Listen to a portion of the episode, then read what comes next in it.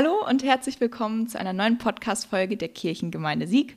Heute wieder mit mir, Lisa, aber ausnahmsweise mal nicht mit Alicia, da die leider Corona-bedingt verhindert ist. Das ist natürlich sehr schade. Trotzdem freue ich mich aber, unseren heutigen Gast begrüßen zu dürfen, den Bestatter Carsten Gödecke aus Großhansdorf. Hallo Carsten. Hallo. Ja, schön, dass Sie hier sind. Mögen Sie sich vielleicht kurz einmal unseren ZuhörerInnen vorstellen? Das mache ich gerne. Also äh, mein Name ist Carsten Gödecke, ich bin 46 Jahre alt und äh, seit ich 20 bin Bestatter und äh, dementsprechend mittlerweile schon länger Bestatter, als ich irgendetwas anderes in meinem Leben gemacht habe. Bin seit 2006 selbstständig in Großhansdorf, mittlerweile auch noch mit einem Betrieb in Lütchensee und äh, ja, kümmere mich um das Thema Tod und Sterben jeden Tag, Tag ein, Tag aus. Ja, schön. Toll, dass du hier bist. Ähm, bei uns im Podcast ist es Tradition, dass wir ja so eine Art Engelrunde machen. Das machen wir immer auch mit unseren Konfis. Das heißt, du kannst einfach, wenn du magst, erzählen, wie es dir heute so geht, wie dein Tag so war, sowas. Ja. Ähm, ja, wie soll es einem in der heutigen Zeit gehen, wo eigentlich alles überschattet wird von den Ereignissen in der Weltgeschichte? Das, das, heißt also, man freut sich eigentlich dadurch, bei uns natürlich mal nicht das Thema Tod und Sterben in den Vordergrund ja. zu stellen. Anstelle dessen rücken dann die Nachrichten. Von daher bin ich ganz froh, wenn ich die Ablenkung habe durch das Arbeiten. Aber ansonsten ist es gut. Ich bin gerade Corona genesen, deswegen an die Kollegin alles Gute, gute Besserung. Ähm, und es geht auf Ostern zu, es geht vielleicht auf eine Urlaubs Urlaubszeit zu. Von daher geht es mir eigentlich ganz gut. Ja, wunderbar, das freut mich. Dann würde ich auch direkt mit den Fragen einsteigen, die wir uns für Sie überlegt haben. Ähm, ich finde ja, der Beruf Bestatterin ist total interessant, aber auch total außergewöhnlich. Wie sind Sie denn überhaupt in dieses Berufsfeld gelangt? Ehrlich gesagt habe ich zu meiner Abiturzeit sehr gerne gelebt und sehr, sehr viel gefeiert. Und äh, nach meinem Abitur hm, hatte ich einen fürchterlich guten Plan, nämlich bis zu meinem Zivildienst ungefähr sechs Monate nichts zu machen. Das fanden meine Eltern so mittel und äh, haben mich dazu genötigt, irgendwo doch mal einen Job zu suchen, neben meinem anderen Job, den ich schon hatte. Und durch einen Bekannten, der ein Bestattungsinstitut hatte, bin ich an das Bestattungswesen herangegangen. Am Anfang, um Gottes Willen, irgendwas mit Verstorbenen zu tun zu hm. haben, nur Papiere von A nach B äh, zu fahren Jahren in der Administration zu unterstützen. Und am Ende kam dabei raus, dass ich äh, nachts Zivildienst gemacht habe und tagsüber als Bestatter gearbeitet habe. Das heißt, dieser Beruf hat mich von der Seite angesprungen und hat mich nie wieder losgelassen. Ah, sehr interessant, ja, weil man bekommt ja meistens immer eher mit, dass das dann in der Familie weitergegeben wird. Deswegen voll interessant. Wie reagieren denn andere Menschen, wenn sie erzählen, dass sie Bestatter sind? Mittlerweile bin ich in einem Alter, wo die Menschen einem das auch zutrauen. Äh, vor 25 Jahren war es natürlich schwieriger, wenn die Menschen gesagt haben, wie, du bist so jung und kümmerst dich um Verstorbene und Bestattungen.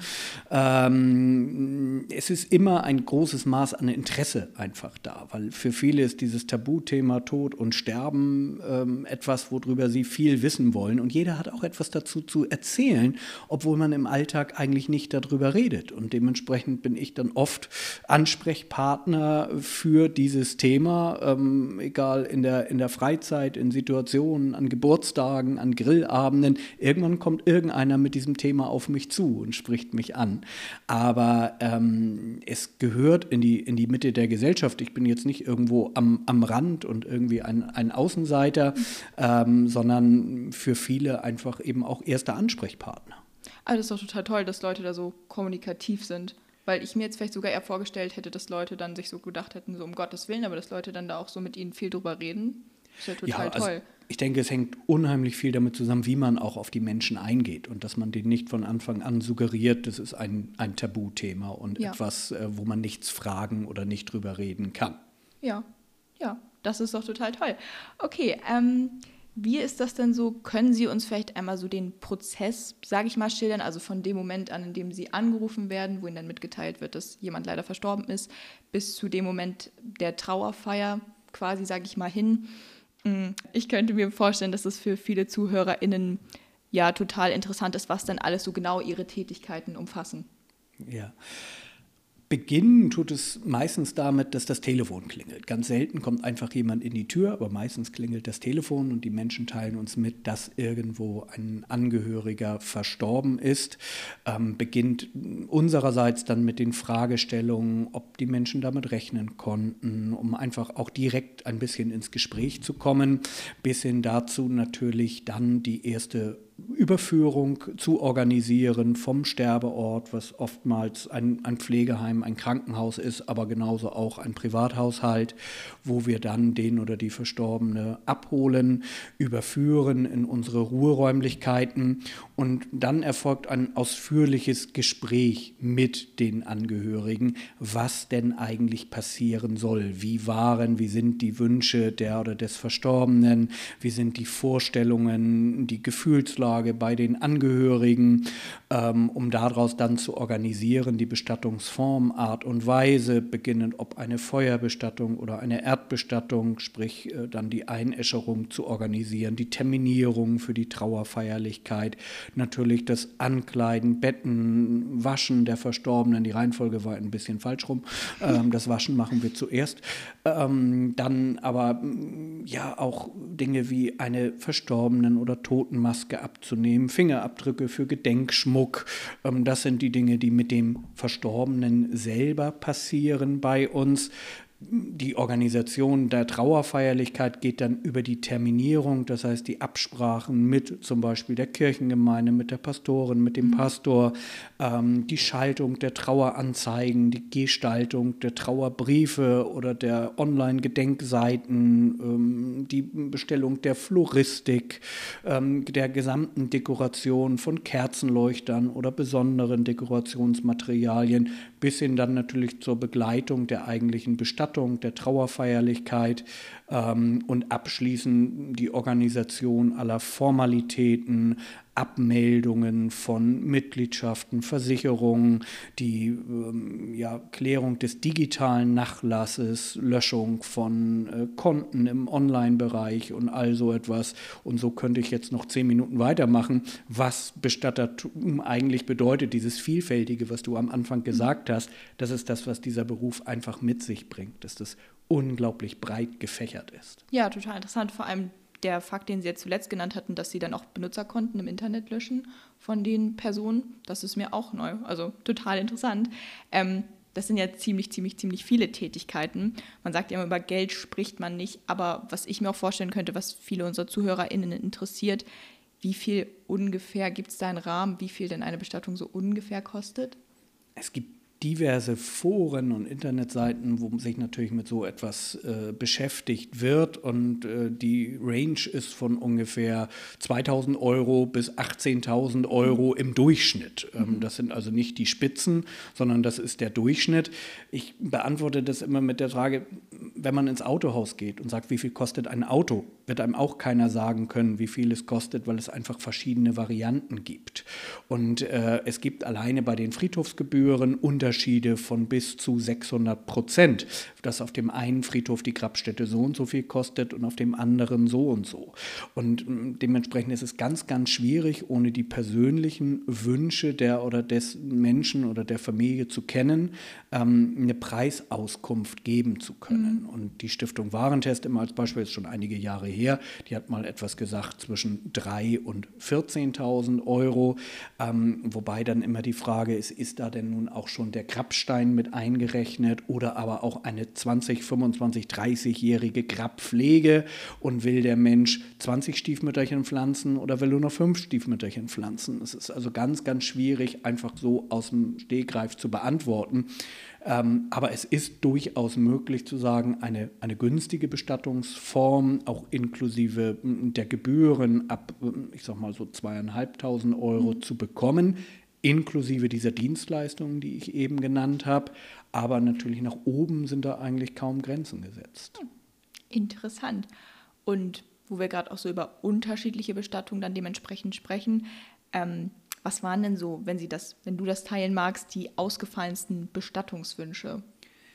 Die Bestattungswünsche sind in unserem Land ja sehr eingefasst in die gesetzlichen Regularien. Das heißt, jeder Verstorbene muss auf einem Friedhof beigesetzt werden. Außer Ausnahmen sind die Seebestattungen oder Naturbestattungen, wobei das auch nur in besonders gekennzeichneten Bereichen ist. Ähm, die meisten Menschen kommen mit dem Wunsch auf einen zu, wenn man von außergewöhnlich spricht, wir wollen gerne die Urne mit nehmen. Wir wollen die Urne zu Hause haben. Und das ist für uns ganz, ganz wichtig, den Menschen mit auf den Weg zu geben, was ist der Vor- und der Nachteil. Ähm, und da ist immer jeder Sterbefall ganz individuell und neu gelagert und ob man das umsetzen kann oder nicht. Ähm, es gibt momentan ähm, diesen Trend eben generell zur Naturbestattung, Beisetzung der Asche in der Natur. Da hatten wir gerade einen Fall, wo äh, die Verstorbene viele, viele Jahre in Schottland gelebt hat, völlig mhm. abgeschieden in einem Naturschutzgebiet. Und äh, dieses Naturschutzgebiet oder dieses Jagdgebiet des Ehemannes wurde wurde dominiert von einem Berg. Und auf mhm. diesem Berg oben ist eine kleine Höhle. Mhm. Und dort wurde schon der Ehemann hineingestellt, als er damals in Schottland verstorben ist. Nun ist die Ehefrau 20 Jahre später hier verstorben. Und nun war es der Wunsch, die Urne auch dort in dieser Höhle auf diesem Berg beizusetzen oder einzustellen. Und ähm, da bin ich sehr, sehr froh, wenn man den Menschen dann diesen Weg auch ermöglichen kann. Ja, und eben sagen sicher. kann, ihr dürft das, weil es gibt immer Wege, wie man ähm, ja auch so etwas erfüllen kann. Aber in Bezug auf ähm, Verstorbene kommen Menschen manchmal auf die Idee und sagen, ja, ich möchte doch gerne den in meinem eigenen Garten beisetzen. Das sind dann die Wünsche der Menschen, die außergewöhnlich sind. Aber da ist es dann auch an uns manchmal zu sagen, nein, das ist nicht möglich, mhm. weil. Ja, verständlich. Aber total schön, dass Sie dann eben auch Menschen, wie Sie gerade meinen, das wie du schon meintest, das Gefühl geben können, dass das möglich ist, was sie sich wünschen. Total schön. Was mich auch nochmal interessieren würde, wäre das Thema Sargbeigaben, also so Gegenstände oder Erinnerungsstücke, die man der verstorbenen Person dann mit in den Sarg legen kann. Gibt es da irgendwelche Regeln, was erlaubt ist und was nicht erlaubt ist? Also erstmal ermutigen wir die Menschen sogar dazu, das zu tun, mhm. weil es ist ein Ritual, ein Trauerprozess, wo man persönliche Beigaben geben kann. Und ich sage mhm. mal, Archäologen hätten es unglaublich schwer, wenn man keine Grab- oder Sargbeigaben finden würde ähm, sodass wir wirklich die Menschen ermutigen zu sagen, ein Bild, persönliche Gegenstände oder so etwas mit in den Sarg zu geben. Wobei das natürlich ähm, nicht dem Zersetzungsprozess in der Erde widersprechen darf. Also es darf nicht das Grundwasser belasten, es darf nicht in irgendeiner Art und Weise den Zersetzungsprozess belasten und dementsprechend ähm, sind dem auch wieder Grenzen gesetzt. Aber ich sage den Menschen, solange es nicht giftig ist und nicht explodiert, ähm, gibt es eigentlich keinen Grund, warum man man bestimmte Dinge einem Menschen nicht mit auf den Weg geben kann. Das häufigste sind Briefe und Bilder. Ähm, Früher deutlich mehr Zigaretten, mittlerweile abgelöst von Schokolade, ähm, aber auch dem Lieblingsduft ähm, oder eben wirklich ganz persönlichen Dingen, Gesangbüchern, einem, einer Bibel oder so etwas. Das sind alles Sachen, die wir sehr, sehr gerne mit auf den Weg geben, weil es jeden Verstorbenen auch nochmal ganz, ganz individualisiert, weil es etwas ganz Besonderes ist, dass man einem Menschen so etwas dann auch in die Hände legen darf. Ja, schön. Ich finde, das ist allgemein auch ein total schöner Weg, nochmal Abschied zu nehmen von jemandem, definitiv. Was mich auch noch persönlich total interessiert, ist, was du eben schon angesprochen hattest, ganz am Anfang, dass du dich dann mit den Menschen darüber unterhältst, ob die verstorbene Person geäußert hat, wie sie dann ihre Bestattung gerne hätte, weil ich könnte mir tatsächlich vorstellen, was ich immer so mitbekomme, ist ja meistens, ja, wir haben uns nie darüber unterhalten, äh, was die Person gerne gehabt hätte. Ist das wirklich so oder triffst du tatsächlich oft auf Menschen, wo die Angehörigen genau wissen, was die Person sich gewünscht hätte? Schwierig. Ähm, also es gibt einmal die Möglichkeit natürlich auch seine eigene Bestattung vorzusorgen und äh, alles schon zu regeln und in die Wege zu leiten. Das ist immer noch ein sehr kleiner Prozentsatz an Menschen, die sich wirklich das Gespräch mit uns vorher suchen und dann äh, definitiv auch alles festlegen. Ich habe jetzt gerade in der letzten Woche eine Bestattungsvorsorge so dezidiert, habe ich das dann auch nicht. Die hat mir dann sogar noch USB-Sticks mitgebracht. Auf dem einen ist die Musik inklusive eines höchst selbstverlesenen Briefes, den sie gerne äh, äh, abgespielt haben möchte. Das finde ich ein bisschen spooky, weil ich sage, dann hat man so diese Stimme aus dem Off in zweifacher Hinsicht. Finde ich ein bisschen schwierig, aber ich kann das total nachvollziehen. Ähm, also die persönliche Bestattungsvorsorge ist ein kleiner Prozentsatz. Größer ist der Prozentsatz zumindest einmal, dass innerhalb der Familie drüber gesprochen wurde. Aber es gibt eben auch den Fall, ähm, den ich gerade heute auch wieder hatte, ein, der Tod einer 95-jährigen Dame, wo man eben auch damit rechnen kann. Und die Familie ist völlig überfordert, weil sie überhaupt weder sich selber Gedanken gemacht haben, noch mit der Verstorbenen drüber gesprochen haben und die jetzt von Anfang bis Ende ja entscheiden müssen, was soll jetzt eigentlich passieren. Wir versuchen, das aus dieser Tabuthemenecke zu bekommen und die Menschen zu animieren, darüber zu, zu sprechen. Ähm, aber der Prozentsatz ist immer noch meines Erachtens zu gering, dass man dieses Thema wirklich mal innerhalb der Familie auch erörtert, weil es ist immer ein schwieriges Thema. Und wenn man mal in der Familie am Tisch sitzt und da sitzen vier Leute und einer sagt, ich möchte gerne mal über das Thema Tod und Sterben sprechen, sagt mindestens einer von vier nicht. Also der Zeitpunkt, der passt jetzt aber gerade nicht. Das ist unglaublich schwer. Ja, glaube ich. Aber gerade weil es so ein Tabuthema ist, ist es ja eigentlich unfassbar wichtig, weil ich mir dann auch immer so denke, gerade weil es ja die letzte Ehre ist, die man der verstorbenen Person erweist, gerade dass das dann eben nach den Wünschen der Person gestaltet wird, finde ich eigentlich total wichtig. Total. Beide, beide Richtungen. Ne? Einmal die Menschen, die zurückbleiben, die in einer gesunden und guten Form Abschied nehmen sollen, ähm, aber eben parallel auch unter der Respektierung der Wünsche der oder des Verstorbenen ähm, ist es einfach, ähm, ja, wäre es so wichtig, dass man das thematisiert. Ja, finde ich auch auf jeden Fall. Mm, man gewinnt ja irgendwie immer so ein bisschen den Eindruck, dass BestatterInnen das ganze Jahr arbeiten, weil so plump wie das jetzt auch klingt, aber es sterben ja nun mal tagtäglich Menschen. Ich weiß ja nicht, wie das bei dir dann arbeitsmäßig aufgeteilt ist, aber würdest du auch sagen, gerade weil das dein Beruf ist, wo man viel mit dem Thema Leid zu tun hat, du hast auch genug Zeit, das zu reflektieren, was du da erlebst und dass du auch genug Freizeit hast, um einfach mal abzuschalten? Ist schwierig. Also erstmal ja, wir sind 365 Tage im Jahr und 24 Stunden am Tag erreichbar. Und natürlich in der Anfangszeit meiner Selbstständigkeit war ich das auch in Person, weil da hatte ich keine Mitarbeiterinnen und Mitarbeiter, die äh, einem geholfen haben. Mittlerweile habe ich ganz, ganz tolle Mitarbeiterinnen und Mitarbeiter, auf denen man einfach auch bestimmte Dinge einmal sich aufteilen kann. So wie jetzt sitze ich hier und habe kein Telefon in meiner Nähe, was jeden Moment klingeln könnte, weil ein Mitarbeiter das übernimmt und äh, nächste Woche werde ich auch mal eine Woche in den Urlaub fahren. Da war über Jahre gar nicht dran zu denken, weil man muss ja immer da sein. Und ähm, ich habe das Glück, dass ich innerhalb der Familie sehr, sehr gut abschalten kann. Das bedeutet, ich nehme diese Themen, die mich den ganzen Tag begleiten, nicht unbedingt mit nach Hause, sondern ich kann wirklich abschalten. Aber es ist ein Problem in der Branche. Du hast vorhin selber gesagt, viele ererben diesen Beruf, haben das als Familie, die werden eigentlich nie gefragt. Und es gibt viele, viele Menschen, die da wirklich ein Problem mit haben, weil egal, ob es der eigene Geburtstag ist, Weihnachten oder was auch immer, ähm, jeden Moment kann das Telefon klingeln und man kann mit ganz außergewöhnlichen Situationen konfrontiert werden, die einen auch an die Belastungsgrenze bringen. Aber ich habe das Glück, innerhalb der Firma, innerhalb der Familie gut sprechen und verarbeiten zu können. Ja, das ist doch total schön. Gibt es denn trotzdem auch, wenn du das teilen möchtest, Momente, wo nach all den Jahren du sagst, dass dir dein Beruf auch manchmal schwerfällt? Ganz oft. Ich sage immer, ähm, wenn es das Thema Tod und Sterben nicht mehr geben würde, dann wäre ich begeistert, irgendetwas anderes zu machen. Aber der Hauptaugenmerk ist es, den Angehörigen zu helfen und dankbaren Angehörigen in die Augen blicken zu können. Das macht vieles wieder wett. Ähm, man kommt aber an die Grenzen, ähm, das habe ich früher deutlich besser gekonnt, bevor meine Kinder geboren wurden, ist zum Beispiel die Bestattung von Kindern. Das habe ich früher sehr, sehr ähm, gut gemacht oder gut machen können, sagen wir es so.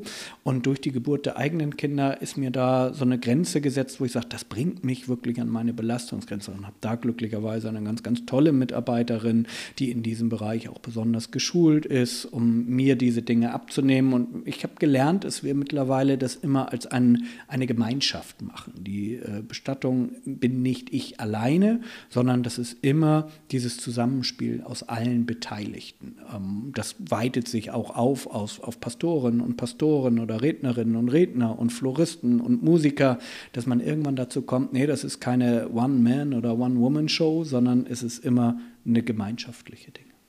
Ja, das ist doch total schön. Und ich glaube auch, also das kann ich mir gut vorstellen, wenn man da so Berührungspunkte hat, wie jetzt das Thema mit den Kindern, dass es dann einfach schwierig ist. Definitiv. Ja, wir sind auch schon fast am Ende. Ähm, die letzte Frage, die ich hätte, was würdest du denn sagen, ist für dich das Allerschönste an deinem Beruf oder hast du vielleicht sogar auch irgendeine Anekdote, die du da erzählen könntest? Das Allerschönste an dem Beruf ist, äh, einkaufen zu gehen und es kommt jemand auf dich zu, Freudestrahlen, Dankbarkeit und sagt eben, ach, vielen, vielen Dank, Sie haben mir so gut getan. Zugegeben, man selber weiß vielleicht gar nicht mehr so richtig, wer das Gegenüber ist, gerade jetzt in, den, in, in der Maskenpflicht. Ähm, aber dass einfach Menschen auch nach Jahren auf einem zukommen und sagen, das hat uns so gut getan, ihr habt uns so geholfen. Ich hatte gerade neulich irgendwo bei Facebook geschrieben, Frühjahrskur bei uns in den Räumlichkeiten. Und da antwortet eine auf, oh, ihr habt mir so geholfen. Wenn ich euch jetzt irgendwas helfen kann bei der Renovierung, dann sagt Bescheid fand ich unglaublich faszinierend und, und lieb. Ähm, ja. Und solche Begegnungen, die machen diesen Beruf aus. Ja, total schön. Ja, super. Das war auf jeden Fall ein sehr, sehr schöner Abschluss. Dann bedanke ich mich nochmal sehr herzlich bei dir, dass das heute geklappt hat. Sehr gerne. Und dann wünsche ich dir und all unseren ZuhörerInnen natürlich auch einen schönen Tag und dann bis zum nächsten Mal. Tschüss!